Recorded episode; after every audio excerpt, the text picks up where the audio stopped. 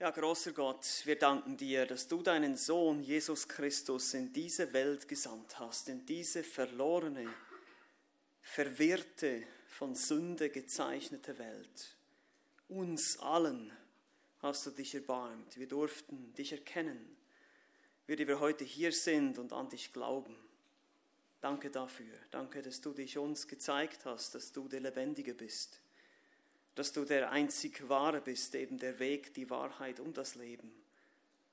Und wer an dich glaubt, der wird nicht verloren gehen, sondern ewiges Leben haben, so wie du es versprochen hast. Auch diejenigen, die heute hier sind, die dich nicht kennen, mögest du durch dein Wort heute Überführung schenken und Buße und Umkehr und Glauben zu dir, bevor es zu spät ist. Ja, wir wissen nicht, wie lange diese Welt noch existiert. Wir sehen, wie die Menschen sich systematisch gegenseitig zerstören in ihrer Sündhaftigkeit und wir waren auch einst Teil davon. Wir sind nicht besser, wir sind nur besser dran, weil wir dich kennen dürfen. Herr, und das ist so ein Privileg. Hilf uns, das nicht zu vergessen, die Wahrheiten, die wir heute anschauen gemeinsam, dass wir dir glauben dürfen, dass wir dir nachfolgen dürfen, das ist ein großes Privileg. Mögen wir es schätzen, mögen wir heute ermutigt sein, einmal mehr, wenn wir auf dich schauen unseren Herrn und unseren Retter und unseren Erlöser. Amen.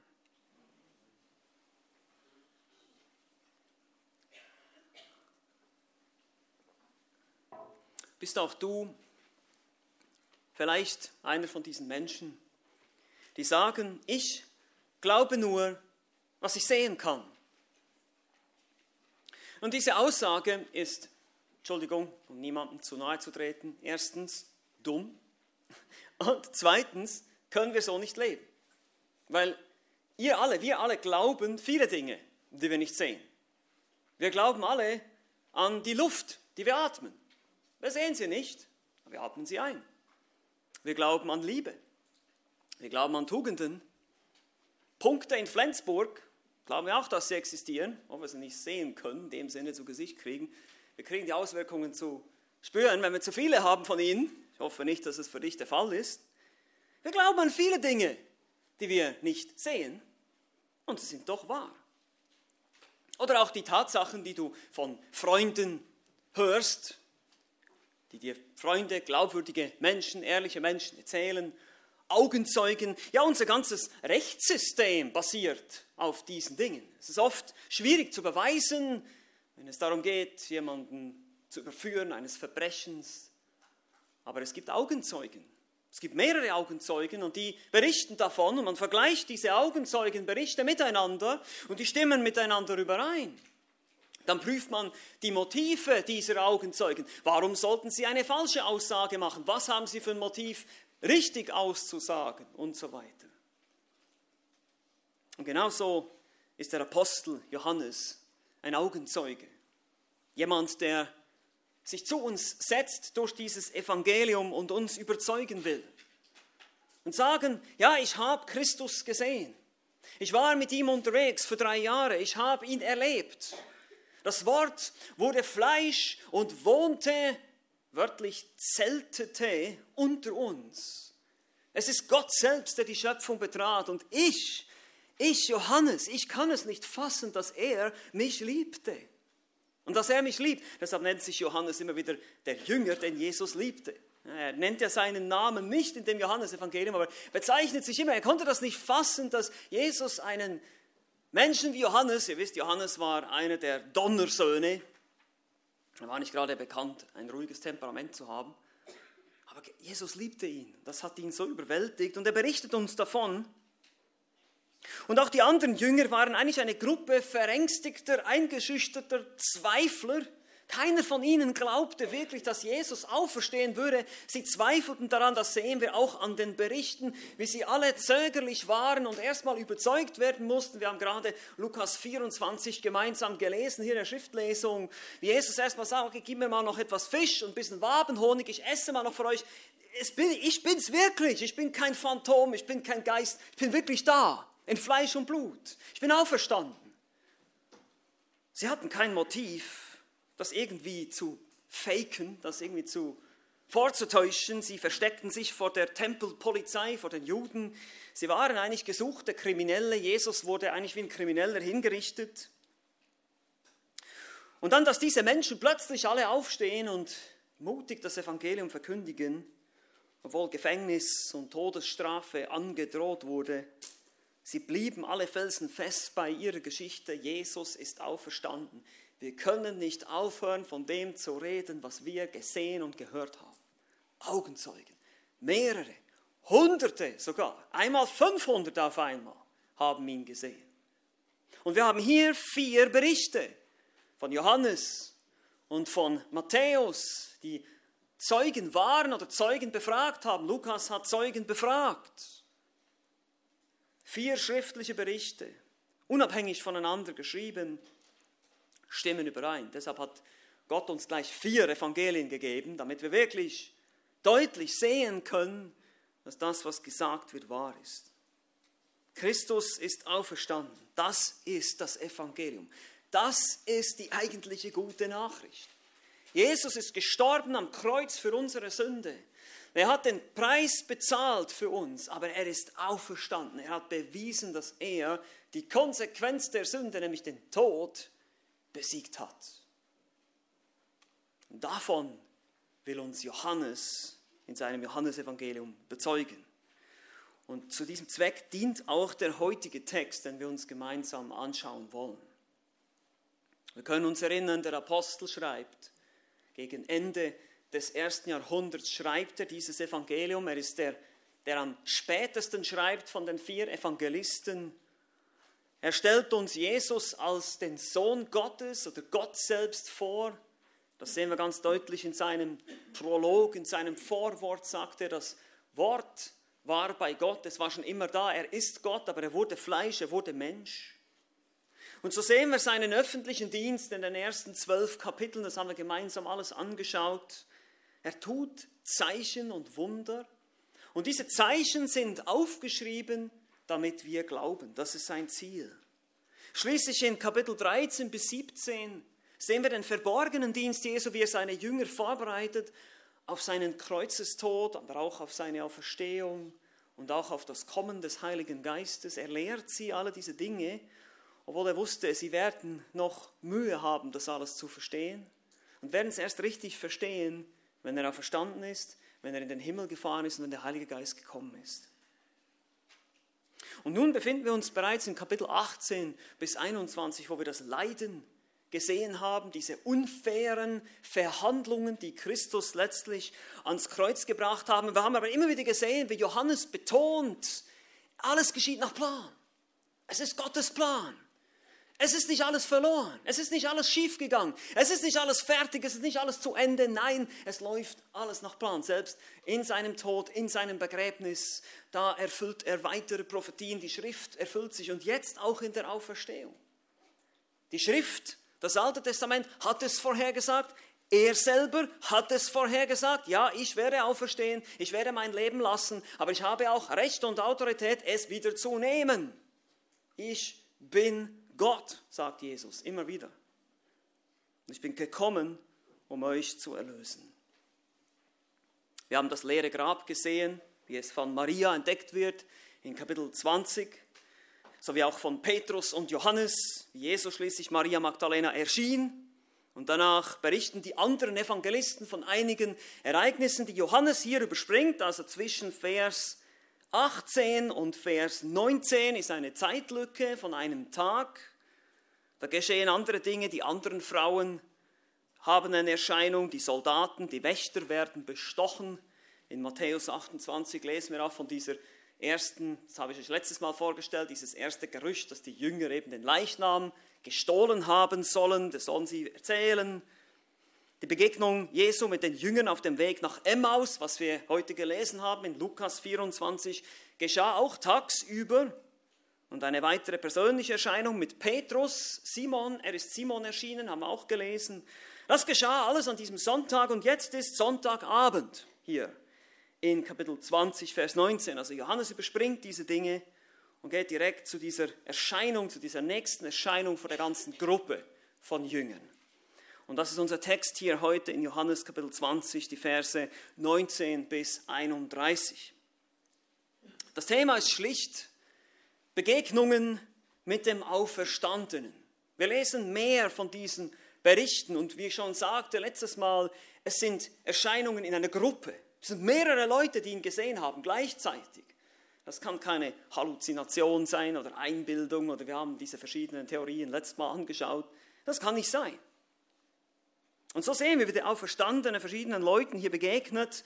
Er begegnet erst, das ist der erste Punkt, dann den Verängstigten und dann dem Zweifler und schließlich auch noch dir. Also heute haben wir auch ganz einfach drei Punkte. Der Auferstandene begegnet den Verängstigten, er begegnet den Zweifler und schließlich begegnet er dir. Lass uns gleich einsteigen. Der Auferstandene begegnet den Verängstigten. Das ist Vers 19 bis 23. Als es nun an jenem Tag, dem ersten der Woche, Abend geworden war und die Türen verschlossen waren an dem Ort, wo die Jünger waren, das ist besser hier als versammelt hatten, das ist eine Textvariante, wo die Jünger waren, aus Furcht vor den Juden, da kam Jesus und trat in ihre Mitte und sprach zu ihnen, Friede sei mit euch. Und als er das gesagt hatte, zeigte er, sie, zeigte er ihnen seine Hände und seine Seite. Da wurden die Jünger froh, als sie den Herrn sahen. Da sprach Jesus wiederum zu ihnen, Friede sei mit euch. Gleich wie mich der Vater gesandt hat, so sende ich euch. Und nachdem er das gesagt hatte, hauchte er sie an und sprach zu ihnen, empfangt Heiligen Geist. Welchen ihr die Sünden vergebt, denen sind sie vergeben. Welchen ihr sie behaltet, denen sind sie behalten. Wir sehen hier schon, wenn wir den Bericht mit Lukas vergleichen, Johannes konzentriert sich hier mehr auf wieder die Göttlichkeit Jesu, der Auftrag, den er ihnen gibt, die Macht, die er hat, ihnen den Heiligen Geist zu geben, viel mehr als das, was wir gesehen haben in Lukas 24. Es ist Sonntagabend, jenem Tag, dem ersten der Woche, als es Abend geworden war. Die Jünger, es waren wohl die zehn, eben ohne Thomas, vielleicht noch mit ein paar wenigen anderen dazu, das weiß man nicht ganz genau, verstecken sich hier in einem Raum aus Furcht vor den Juden. Wie gesagt, Jesus galt als gekreuzigter Verbrecher, sie waren im Prinzip gesuchte Komplizen. Und die Tempelpolizei suchte nach ihnen und es kreiste wohl auch schon das Gerücht, dass eben die Jünger eventuell den Leichnam gestohlen haben und jetzt eine Auferstehung vortäuschen wollen. In welchem Raum sie waren, wird uns auch nicht gesagt. Es könnte der Obersaal gewesen sein, in dem sie gemeinsam das letzte Mal gehalten haben und wo Jesus einen Teil seiner Rede gehalten hatte an sie. Wichtig ist hier zu sehen, dass die Türen verschlossen waren. Wichtig die Türen. Also es gab eine Tür zum Außenhof normalerweise in diesen jüdischen Häusern und dann gab es eine Tür als Eingang zum Haus. Diese beiden Türen waren verschlossen. Die hatten Angst. Die haben sich verbarrikadiert. Und dann heißt es einfach hier in unserem Text, und das finde ich so richtig cool, die Jünger waren da und waren aus Furcht vor den Jüngern. Da kam Jesus und trat in ihre Mitte. Es wird nicht gesagt, wie er kommt. Es wird nicht gesagt, was genau. Er ist einfach bupp, plötzlich da. Ich meine, das ist, ähm, das ist besser als jeder David Copperfield, das kann ich euch sagen. So, einfach so, er war einfach da. Wir wissen nicht, wer das gemacht hatte, aber er kann den physikalischen Gesetzen trotzen. Wir haben das bereits gesehen. Er kann über Wasser laufen, er kann Tote auferwecken. Also das ist, er kann Wasser zu Wein verwandeln.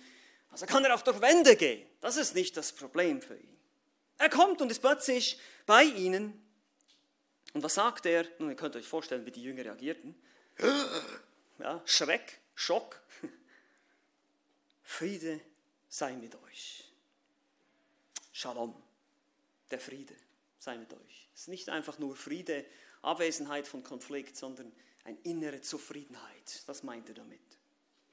Sicherlich, um die Jünger zu beruhigen, aber auch andererseits zu verdeutlichen, das ist das Ergebnis meines Werkes. Ihr könnt euch erinnern, in Kapitel 19 hat er gesagt, in Vers 30, es ist vollbracht. Und, jetzt sagt er Friede. Friede, ja, ihr habt jetzt Frieden mit Gott, wenn ihr an mich glaubt. Es ist vollbracht, das Werk ist getan. Versöhnung ist da. Auch zeigte Jesus seine Liebe und seine Gnade mit seinen Jüngern. Seht ihr das? Es gibt hier keine Zurechtweisung, keine Ermahnung, keine Mahnrede. Was macht ihr hier? Was ver, ver, verbarrikadiert? Was, ihr Feiglinge hier? Was macht ihr da hinter, hinter schlossenen Türen? Nein, nein, nein, nein, nein, gar nicht. Jesus ist ganz barmherzig. Er kommt und sagt, Friede sei mit euch. Man kann sich den Schock vorstellen und die Jünger schauten ihn wohl ganz verdattert an. Und er sagt, hey Leute, hier, seht meine Hände, meine Seite. Man konnte die Nägelmale offenbar sehen. Und auch die Narbe von der Wunde in der Seite, könnt ihr euch erinnern, der Soldat stach in die Seite, um festzustellen, ob er tot war. Es ist interessant, das zu sehen hier. Die Hände stehen übrigens im hebräischen Denken für die Handgelenke, also wo die Nägel durchgeschlagen wurden. Man konnte da etwas sehen. Und das ist wichtig hier festzuhalten. Johannes will das sehr deutlich machen. Es ist kein Phantom. Es ist kein Geist. Es ist keine Auferstehung in unseren Herzen oder in unserer Vorstellung. Nein, Jesus war da. Man konnte ihn sehen. Er hat, wir haben das gesehen in Lukas 24, er hat dann sogar noch ein Stück Fisch und, und ein Stück Wabenhonig gegessen vor ihren Augen. Er hatte einen Körper, er, war ein, er hatte einen Auferstehungsleib. Es ist eine leibliche Auferstehung. Das ist ganz wichtig hier, weil es gab damals schon diese Irrlehrer, diese Doketisten, die gesagt haben, Jesus ist gar nicht wirklich ein Körper, sondern es ist nur so ein Geist gewesen. Und so sehen wir die Reaktion der Jünger. Sie wurden einfach froh. Nun, es brauchte eine gewisse Anlaufzeit. Wir haben das gesehen in Lukas 24, sehen wir, dass es da ein bisschen länger gedauert hat, bis sie das begriffen haben und er vor ihnen gegessen hat. Aber dann wurden sie froh, erleichtert. Sie begannen zu verstehen, was sich hier gerade abspielte. Jesus spricht weiter zu ihnen, Vers 21 heißt es dann, Friede sei mit euch, nochmal, Friede sei mit euch. Gleich wie mich der Vater gesandt hat, so sende ich euch. Und nun kommt dieser Auftrag, er gibt ihnen noch einmal zu verstehen, hey, ich werde euch senden als Offenbarungsträger. Ihr werdet meinen Dienst weiterführen.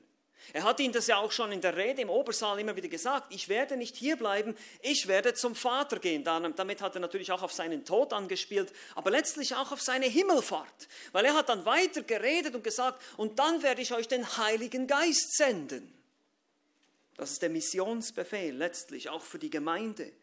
Der Missionsbefehl des Vaters an den Sohn und jetzt kommt der Missionsbefehl von dem Sohn an die Jünger oder hier an die Apostel.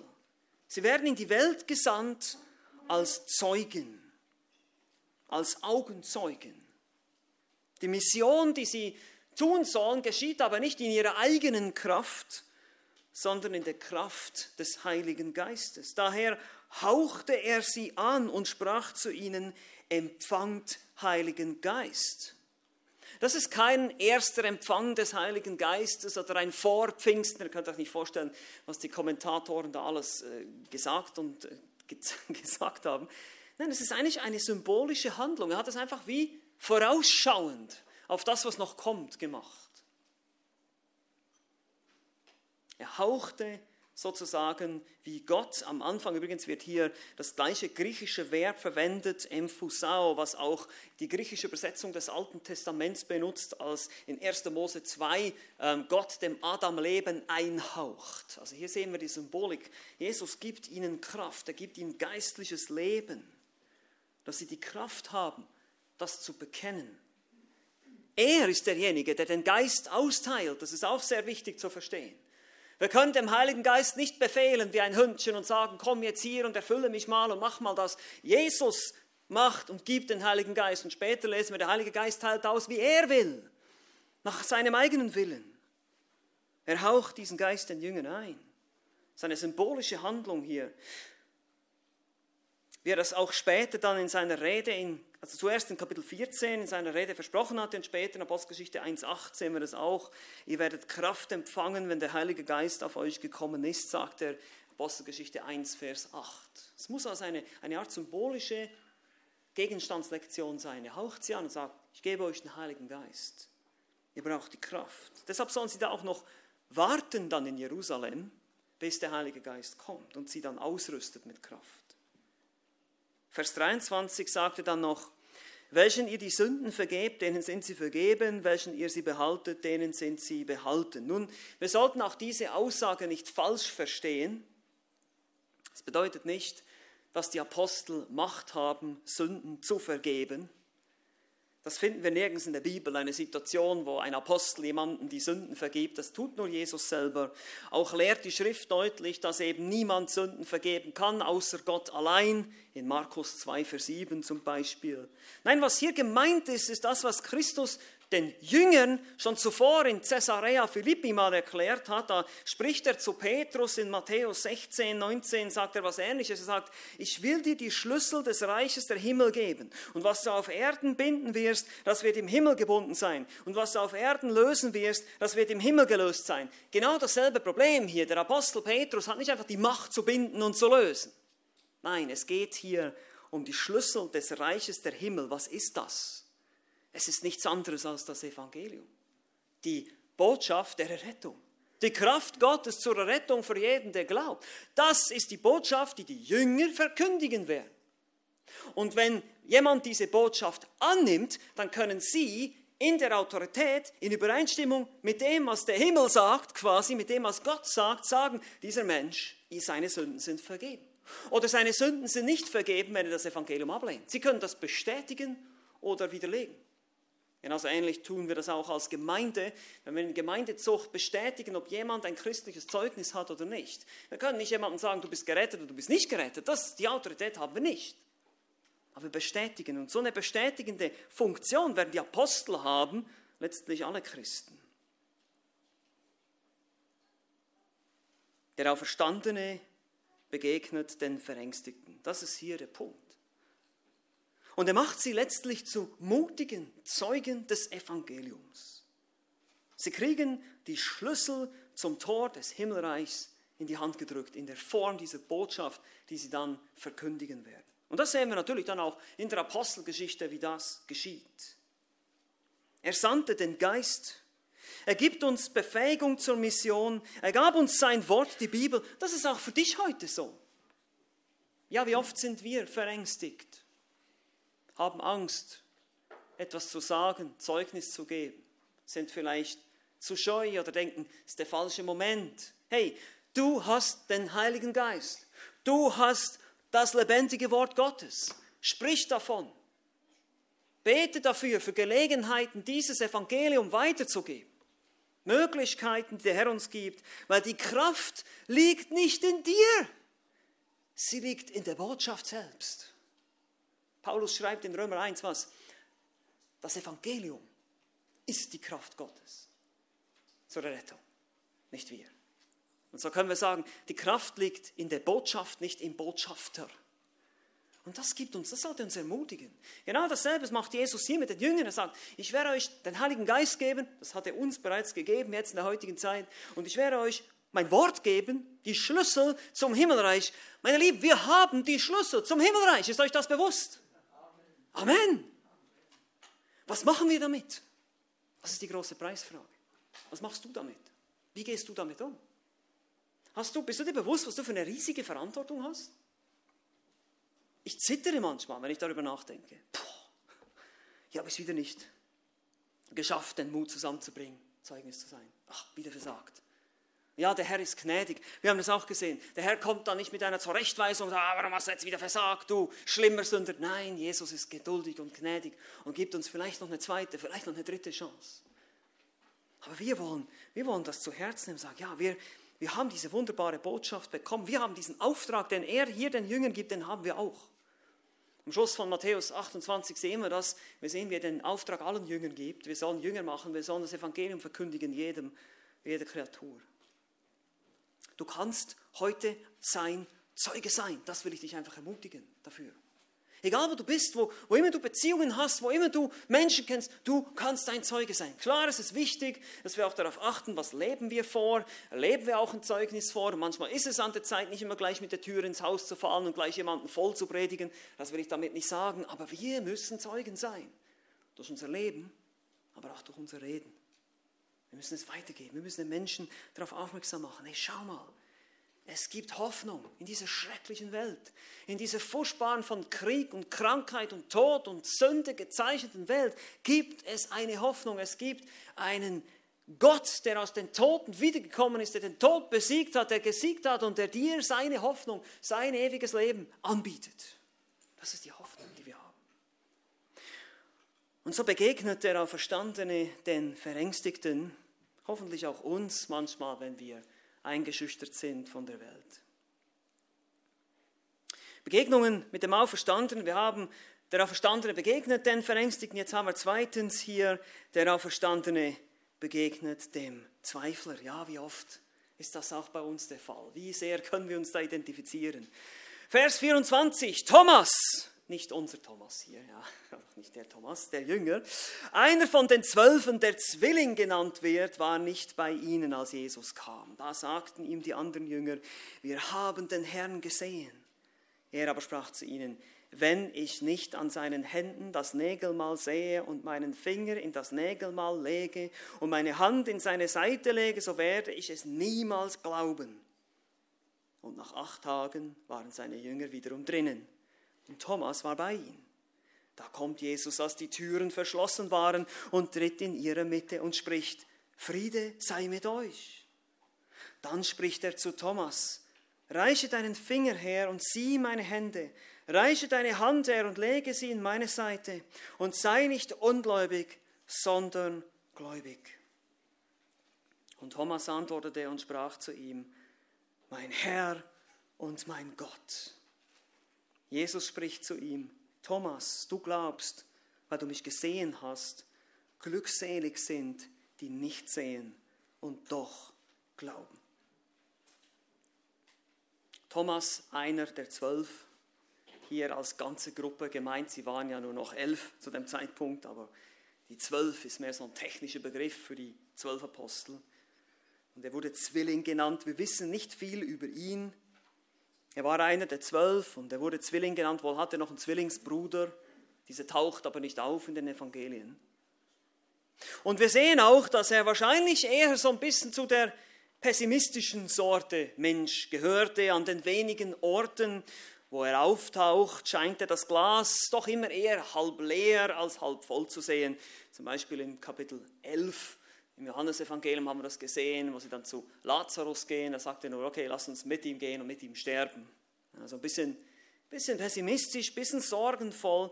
Aber trotz seiner Zweifel und vielleicht seines Pessimismus sehen wir auch eine große Liebe und Hingabe gegenüber seinem Herrn. Eben gerade die Situation mit Lazarus. Er war immerhin auch bereit mitzugehen und bereit mitzusterben. Er ist mitgegangen. Daher dürfen wir nicht einfach nur Thomas den Zweifler nennen, das ist ein bisschen, ein bisschen zu viel. Die anderen Jünger haben ja auch gezweifelt und zweitens war er vielleicht auch eher ein sehr sensibler, aber hingegebener Mensch, der eben auch etwas ängstlich war, wie die anderen ja auch. Und es ist ermutigend zu sehen, dass, dass Christus auch Menschen beruft, die eben nicht nur dieser Type A, Typ A Leader sind, dieser Leiter, dieser typische Petrus mit, der großen, mit dem großen Mund, ja, sondern eben auch Leute, die vielleicht ein bisschen mehr im Hintergrund sind und etwas sensibler sind und eingeschüchtert sind und schwach sind. Wir haben auch gesehen, wie Petrus Stärke auch oft zur Schwäche wurde. Und er war vielleicht bitterlich enttäuscht und traurig über die Ereignisse. Der Tod seines Meisters am Kreuz, das ist, da ist eine Welt zusammengebrochen. Das hat jeder Jünger wahrscheinlich ein bisschen anders verarbeitet. Und deshalb war er vielleicht beim ersten Mal eben auch gar nicht dabei mit den Jüngern, weil er einfach so enttäuscht war und einfach erstmal sich zurückgezogen hat. Wir wissen es nicht ganz genau, was es war. Aber sehen Sie auch daran, wie Jesus mit ihm umgeht. Dass er nicht einfach ein ungläubiger Zweifler war. Das ist nicht der Fall. Und wir sehen Jesus einmal mehr als barmherzigen und mitfühlenden Hohepriester, wie in Hebräer 4 äh, gezeigt wird, beschrieben wird, der, der Mitleid hat mit unseren Schwachheiten und hier auf die Schwachheit seines geliebten Jüngers reagiert. Wie macht er das? Er kommt extra zu einem zweiten Besuch. Die ganze Szene, wenn ihr euch das mal anschaut und gut beobachtet, seht, das ist eigentlich mehr oder weniger dasselbe, wiederholt sich nochmal hier. Es gibt derselbe Ablauf, sehr interessant. Die Jünger hatten Thomas wahrscheinlich schon lange berichtet davon, äh, wenn es da heißt, sie sagten ihm, Wir haben den Herrn gesehen, dieses Verb sagten ist ein Imperfekt, das, das bedeutet wahrscheinlich wiederholte Male haben sie ihm davon erzählt, ist ja auch nicht verwunderlich, könnt ihr euch ja vorstellen, wo die diese Erscheinung hatten. Thomas, das hättest du sehen sollen, er ist uns, er ist uns als Auferstandener begegnet, wir haben ihn gesehen, wir haben seine, seine Hände gesehen und seine Seite gesehen und, und so haben sie ihn wahrscheinlich die ganze Woche bearbeitet. Und Thomas, der Arme, der verzweifelt und enttäuscht war, hat dann irgendwann mal platzt ihm halt der Kragen und sagt, nein, wenn ich nicht an seinen Händen das Nägelmal sehe und meinen Finger in das Nägelmal lege, meine Hand in seine Seite lege, so kann ich das einfach nicht glauben. Ich kann einfach nicht. Ich will nicht nochmal enttäuscht werden. Ich vertrage das nicht. Ich bin so enttäuscht, ich bin so deprimiert von der ganzen Geschichte, was jetzt alles passiert ist. Ich hatte solche Hoffnungen und so war er enttäuscht. Was würde Jesus tun? Hast halt Pech gehabt, ist dein Problem. Nein, nicht unser Herr. Er ist nicht so. Wir würden das vielleicht machen. Er hatte seine Chance. Der zweite kriegt er nicht, das reicht. Nein, nein, nein, nein, nein. So ist unser Herr nicht. Mitfühlend, barmherzig, demütig, sanftmütig. Er wiederholt die ganze Szene noch einmal. Nochmal Action Replay für Thomas. Nochmal Wiederholung. Nach acht Tagen, das ist im jüdischen Denken eine Woche später. Ja, der erste Tag, also der Sonntag selber, wird auch dazu gezählt. Deshalb acht Tage. Ne? Nach acht Tagen, Vers 26, waren seine Jünger wiederum drinnen. Thomas war jetzt bei ihm. Da kommt Jesus, als die Türen verschlossen waren. Genau dieselbe Szene. Die Türen sind verschlossen. Jesus kommt einfach rein in ihre Mitte und sagt, Friede sei mit euch. Genau dasselbe. Friede sei mit euch. Aber dann ändert sich die Szene. Dann wendet sich Jesus direkt an Thomas. Und er sagte zu ihm, das ist Vers 27. Wie kannst du nur? Nein, sagt er nicht. Reiche deinen Finger her. Komm, Thomas. Sieh meine Hände. Reiche deine Hand her, lege sie in meine Seite. Komm. Sei nicht ungläubig. Sei gläubig. Jesus geht die Extrameile mit seinen Jüngern. Seht ihr, wie wunderbar, was wir für einen wunderbaren Herrn haben? Wie geduldig. Ja, so geduldig ist er auch mit dir. darfst du wissen. Wahrscheinlich hat es gar nicht mehr nötig gehabt, seinen Finger in die Wunde zu legen und die Nägelmale zu fühlen. Wir wissen es nicht, der Text sagt uns nicht.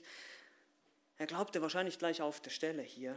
Und in Vers 28 sehen wir ein großartiges Bekenntnis. Mein Herr und mein Gott. Hokurios mu kai hotheos mu. So wird im Griechischen das ausgedrückt. Und das ist eine direkte Wiedergabe von dem großen Schema Israel. Höre Israel, der Herr ist unser Gott, der Herr allein. Der Herr ist Gott. Diese beiden Ausdrücke. Jahwe Elohim. Mein Herr, das wird übrigens auch im Griechischen so wiedergegeben, haben das in unseren deutschen Bibeln auch. Wenn da Jahwe steht, haben wir dieses Herr. Das macht die griechische Übersetzung auch. Wenn da Jahwe stand, haben sie Kurios eingesetzt. Jesus zitiert das zum Beispiel Matthäus 22. Also es ist ein ganz klares Bekenntnis. Thomas erkennt, du bist Jahwe, du bist Gott. Zeig das mal einem Zeugen Jehova. Mal schauen, was er damit macht. Die werden schon ihre Auslegungen und Ausreden haben, aber es ist sehr eindeutig hier, wie er die Gottheit Jesu bekennt. Er schreibt Jesus die volle Göttlichkeit zu und Jesus korrigiert ihn nicht. Fällt euch das auf? Er sagt nicht, oh nee, nee, nee, nee, warte mal, warte mal, uh, das geht ein bisschen weit, Thomas hier. Nein, er sagt, das ist richtig. Ich bin Jahwe, ich bin dein Gott. Ihr müsst euch das mal vorstellen, wie das gewesen sein muss für diese Jünger. Die haben diesen Menschen um sich gehabt und dieser Mensch ist Gott, der Schöpfer, das ist Jahwe, das ist der absolute, der, der König, der ewige König des ewigen Universums. Äh, also in der Zukunft, dieses Universum hier ist nicht ewig, aber in der Zukunft. Unfassbar. Thomas realisierte, dass der lebendige, ewige und allmächtige Gott in menschlicher Form direkt vor ihm stand, als er das gesehen hat. Das muss ein Moment gewesen sein, das ist unvorstellbar. Können wir uns nicht vorstellen. Und Jesus spricht dann weiter mit ihm. Und hier kommt Man, kann es, man darf es auch nicht als Korrektur sehen. Man, man, es ist vielleicht eine milde Korrektur. Natürlich hier, er sagt, Thomas, du glaubst, weil du mich gesehen hast. Glückselig sind, die nicht sehen und doch glauben. Thomas Glaube war nicht weniger echt, der war auch echt hier. Es war kein bloßer, wir haben das auch schon gesehen in Johannes Kapitel 2, dieser bloße Zeichen- und Wunderglauben. Und Jesus vertraute sich dann ihnen nicht an, weil sie sahen nur die Zeichen und wollten einfach, ihr wisst ja noch im Kapitel 6, sie wollten einfach gratis Sandwich haben, mehr Brot, Brot und Spiele. Das war oberflächlicher Glaube, der nur auf Zeichen und Wunder ähm, basierte, nur auf dieser spektakulären, aus, aus diesem Sensationshunger. Ich will was erfahren, ich will was erleben, ich will was fühlen. Das ist nicht das, was Thomas, er hat es gesehen. Und er hat es erkannt, dass dieses Zeichen, diese Auferstehung, was, das, was, was dieses Zeichen bedeutet, was die Lehre, der Inhalt dieses Zeichens ist. Dass das bedeutet, dass Jesus wirklich Gott der Schöpfer ist der Sohn Gottes, Gott selbst. Und Jesus macht deutlich, dass nicht jeder ihn so sehen wird, wie die Jünger das gerade erlebten, aber sie werden trotzdem glauben und sie werden sehr gesegnet sein. Und trotzdem sind wir doch froh, dass es einen Thomas gab, der ein, sag ich mal, ein Faktenchecker war, der gesagt hat, das glaube ich nicht einfach so, ich will das wirklich sehen. Und dann kommt Jesus und überzeugt ihn und wir lesen dieses Zeugnis jetzt und sind dadurch ebenfalls ermutigt. Ist es nicht so? Wenn Thomas nicht gezweifelt hätte, dann hätten wir dieses Zeugnis hier nicht. Dieses großartige Zeugnis, dass Jesus mein Herr und mein Gott ist. Der Auferstandene begegnet dem Zweifler. Oder auch dem von Sorgen und Angst beladenen. Er begegnet ihm mit Verständnis, Liebe, Barmherzigkeit und Mitgefühl. Komm, ich gebe dir den Beweis. Komm, fühle meine Hand, schaue meine Seite, lege deine Hand rein. Nun, wenn du heute zweifelst, wenn du heute Sorgen hast, wenn du vielleicht manchmal auch an der Wahrheit des, dieses, dieses Glaubens zweifelst und denkst, ah, ist das wirklich wahr? Dann ist, kommt Jesus jetzt nicht direkt zu dir und erscheint dir, so wie das hier passiert ist, aber er hat etwas viel Besseres für uns gemacht als das. Er hat ja gesagt, glückselig aber sind die, die glauben, obwohl sie es nicht gesehen haben. Er hat alles fehlerlos und irrtumslos niederschreiben lassen durch seine geisterfüllten Apostel. Dieses Zeugnis haben wir hier in der Bibel. Das ist viel besser. Wir können alles nachlesen. Wir können es immer wieder lesen und immer wieder darüber nachsinnen und immer wieder uns darüber freuen. Und das ist der letzte Punkt. Der Auferstandene begegnet den Verängstigten, er begegnet den Zweifler und schließlich der Auferstandene begegnet dir heute. Das ist Vers 30 bis 31. Und ihr seht schon, das ist die Absicht des Buches. Diese Verse habe ich euch immer wieder mal vorgelesen. Und hier ist eigentlich noch ein Darum. Darum noch viele andere Zeichen tat Jesus nun vor seinen Jüngern, die in diesem Buch nicht geschrieben sind. Diese aber sind geschrieben, damit ihr glaubt, dass Jesus der Christus, der Sohn Gottes ist. Und damit ihr durch den Glauben Leben habt in seinem Namen. Hier schreibt nun der Autor, hier schreibt jetzt Johannes, wir haben dieses Zitat hier in Vers 29. Glückselig sind die, die nicht sehen und doch glauben. Und jetzt wendet sich Johannes so quasi, hat er uns das jetzt gezeigt. Jesus hat es gesagt. Die, die nicht sehen werden und doch glauben, das sind die Glückseligen. Und das seid ihr. Deshalb habe ich euch das aufgeschrieben, sagt Johannes. Noch viele andere Zeichen tat Jesus. Oh, ich könnte euch noch den ganzen Tag und die ganze Nacht und schlussendlich sagte, die Welt würde die Bücher gar nicht fassen in Kapitel 21, 25. Ich könnte euch wochenlang, monatelang davon erzählen, aber diese, diese habe ich euch aufgeschrieben. Diese habe ich euch geschrieben. Darum das ist ein direkter Übergang hier. Wie gesagt, im Deutschen sieht man das nicht so gut. Glückselig sind die, die nicht sehen und doch glauben. Darum noch viele andere Zeichen hat Jesus getan, aber diese sind jetzt aufgeschrieben für euch. Diese Zeichen sind geschrieben, damit ihr glaubt. Jetzt hast du doch gerade gesagt, wir sollen keinen bloßen Zeichen- und Wunderglauben haben. Ja, genau, das habe ich euch gesagt und das ist auch nicht gut. Aber die Zeichen, das habe ich euch auch schon einige Male gesagt und ich wiederhole das immer wieder, die Zeichen, die Jesus tat, die haben Inhalt. Die lehren etwas. Jesus war kein Entertainer. Mach mal einen Zaubertrick, Jesus. Komm, wir wollen ein bisschen unterhalten werden. Hat er nie gemacht. Wenn die Leute Zeichen und Wunder verlangten, ist Jesus gegangen. Aber er hat dann Zeichen getan, um zu zeigen, wer er ist. Es zeigt seine Identität, es lehrt etwas über seine Göttlichkeit, es lehrt aber auch etwas über das kommende Königreich. Die Heilungen weisen auf die, auf die längere Lebenszeit, die Millennium hin und all diese Dinge, die das Friedensreich bringen wird. Die Zeichen zusammen mit dem Bericht über Jesu Tod und Auferstehung, dem größten Zeichen, sind Hinweisschilder. Ein Hinweisschild, ja, ein Wegweiser, der zeigt irgendwo hin. Der zeigt auf etwas. Ja, diese Zeichen sind nicht da, um uns zu unterhalten, sondern die sind da, um etwas zu zeigen, etwas aufzuzeigen, etwas zu lehren. Semeion. Was sind die Zeichen? Wasser zu Wein. Heilung eines Sohnes eines Beamten, Heilung eines Gelähmten, Gehen auf dem Wasser, die Heilung eines Blinden, Auferweckung eines Toten, Kapitel 11, und dann seine eigene Auferstehung. Das sind Erkennungsmerkmale. Wofür? Was sollen wir verstehen? Was sollen wir glauben? Und das ist das, worauf die Zeichen eben hinweisen, dass Jesus, der Christus, der Sohn Gottes ist. Gott selbst, das ewige Wort, das ins Fleisch gekommen ist. Das Lamm Gottes, welches die Sünde der Welt wegnimmt, das Brot des Lebens, das lebendige Wasser, die Auferstehung und das Leben, das Licht der Welt, der Weg, die Wahrheit und das Leben. Das sollen wir erkennen, sagt Johannes. Glaubt das. Und wenn du das glaubst, wozu sollst du es glauben? Am Ende von Vers 31, damit damit du eine coole Unterhaltung hast und tolle Zeichen und Wunder. Nein, das heißt es hier nicht. Damit ihr durch den Glauben Leben habt. Er meint damit ewiges Leben, geistliches Leben. In seinem Namen, das heißt in Übereinstimmung mit seinem Willen. Ewiges Leben. Glaubst du das?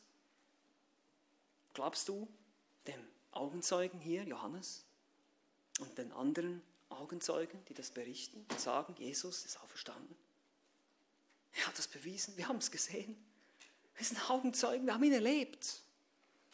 Später im ersten Johannesbrief spricht Johannes nochmal davon, wie er betastet hat mit seinen Händen, wie er gesehen hat mit seinen Augen. Er betont das immer wieder, er ist ein Augenzeuge. Weil diese Gnostiker schon angefangen haben, ja, Jesus war nicht wirklich Mensch. Und, und Johannes kommt und sagt, ja, hallo, was ist hier? Seid ihr wahnsinnig? Ich war da, ich war dabei, ich habe das alles mitgekriegt.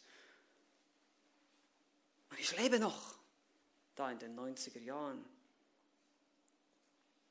Glaubst du das?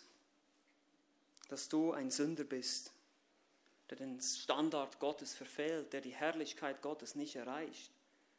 der es nicht schafft, nicht mal eines der zehn Gebote zu halten, nicht zu lügen, auch keine Notlüge, nicht zu begehren in deinem Herzen, was deinem Nächsten gehört. Hast du schon zwei Gebote gebrochen und somit wird ein heiliger Gott dich auf ewig in die Hölle schicken dafür, weil er heilig ist und weil er absolut vollkommen ist, nicht weil unsere Sünde schlimmer oder weniger schlimm ist. Man denkt, das ist doch nicht so schlimm, eine Notlüge macht doch jeder. Ja, aber Gott ist absolut heilig. Er kann gar nichts dulden. Gar nichts. Eine kleine Lüge, ein falscher Blick. Du bist schuldig. Aber Christus ist in die Welt gekommen. Eben Gott selbst ist gekommen. Er hat es selbst in die Hand genommen und gesagt, ich komme selber. Ihr schafft das nicht. Ihr könnt so viele Werke tun, wie ihr wollt. Ihr könnt euch abmühen und kasteien und religiöse Rituale durchgehen. Es bringt euch alles nada, gar nichts. Ich komme selber. In der Buchrolle steht von mir geschrieben, ich komme. Ich komme in die Welt selber. Christus, Gott selbst kommt in die Welt. Und was passiert, wenn Gott in die Welt kommt? Zeichen und Wunder. Er beweist, wer er ist. Und dann starb er am Kreuz und bezahlt für diese große Schuld von dir und mir, damit du und ich, damit wir, wenn wir glauben an ihn, dass unsere Schuld vergeben werden kann. So vergibt Gott dir alle deine Sünden. Und du darfst eines Tages die Ewigkeit mit ihm auf einer neuen, wunderbaren Erde verbringen. Im Himmel, sagen wir zwar immer, aber es ist eigentlich eine neue Erde, eine neue Welt, ohne Sünde, ohne Schmerz, ohne Tod, ohne diese ganzen schrecklichen Dinge auf diesem Planeten hier. Das wird sich ändern. Er ist das Lamm Gottes, welches die Sünden weggenommen hat. Er hat bewiesen, wer er ist. Er heilte Blinde, weckte Tote auf. Er demonstrierte durch seine Auferstehung, dass er den Tod, letztlich die Konsequenz der Sünde, ausgelöscht hat. Gott hat was gemacht.